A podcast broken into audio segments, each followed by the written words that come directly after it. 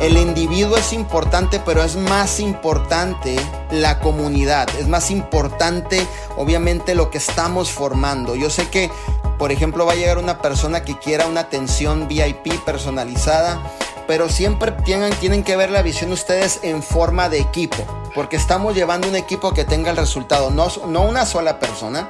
Aquí hay 40 personas conectadas a 40 personas que tengan el resultado. Y esas 40 personas se pueden convertir en 80, en 120. ¿Por qué? Porque estamos enfocándonos en el resultado del equipo, ¿cierto? Eso es importantísimo.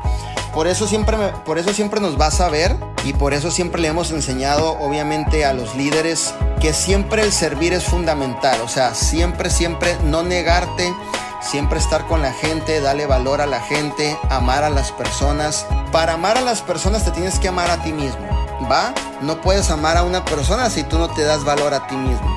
Yo me amo hoy, me amo en una hora, me amo al ratito, me amo mañana. Para mí lo más importante en la vida se llama Manuel Wilkins, pero no es en cuestión de ego. Quiero aclarar ni que se me está subiendo, quiero aclarar, para que no lo vayan a interpretar. Porque si yo me amo, yo me doy valor, te puedo dar el, mayor valor posible a ti, te puedo dar la mayor importancia a ti, te puedo dar la mejor aportación a ti para que tú te vayas al próximo nivel. Es decir, en la medida que tú te refines como líder, es en la medida que tú das hacia las personas.